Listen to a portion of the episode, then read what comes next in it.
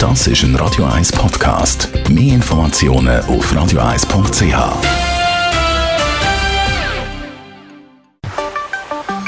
Der Finanzratgeber auf Radio 1 wird Ihnen präsentiert von der UBS. Heute geht es ums gemeinsame Konto. Wenn also zwei ein Konto haben, Stefan Stotz, UBS, Regionaldirektor Zürich. Wann macht so ein Konto Sinn? Grüezi miteinander. Ich glaube, ein Gemeinschaftskonto macht zum ersten Mal Sinn, dann vielleicht, wenn ein Pärchen zusammenzieht und entscheidet, einen gemeinsamen Haushalt zu gründen. Was habe ich da für Möglichkeiten mit so einem Konto? Es ist eigentlich klassisch ein Und-Oder-Konto, sprich es geht auf zwei Personen.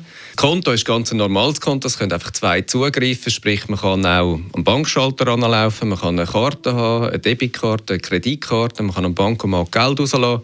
Es gibt auch die Möglichkeit, dass man E-Banking brauchen kann und logischerweise aber nachher seine Zahlungen machen. Wichtig ist aber auch, nicht nur das Konto, sondern dass man sich Gedanken macht, für was dass man dann das Konto braucht. Dass man sich Gedanken macht, wie man auf das Konto einzahlt, sprich auch, wer verdient wie viel, wer zahlt wie viel dazu bei. Ich glaube, zentral ist auch, dass man irgendwie einig ist, was man ab dem Konto zahlt. Sprich, also welche Teile vom Leben würde man gerne bestreiten über das Konto.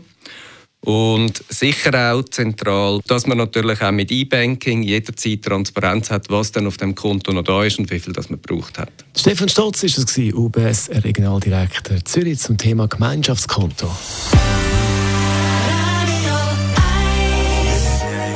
Das ist ein Radio 1 Podcast. Mehr Informationen auf radio1.ch.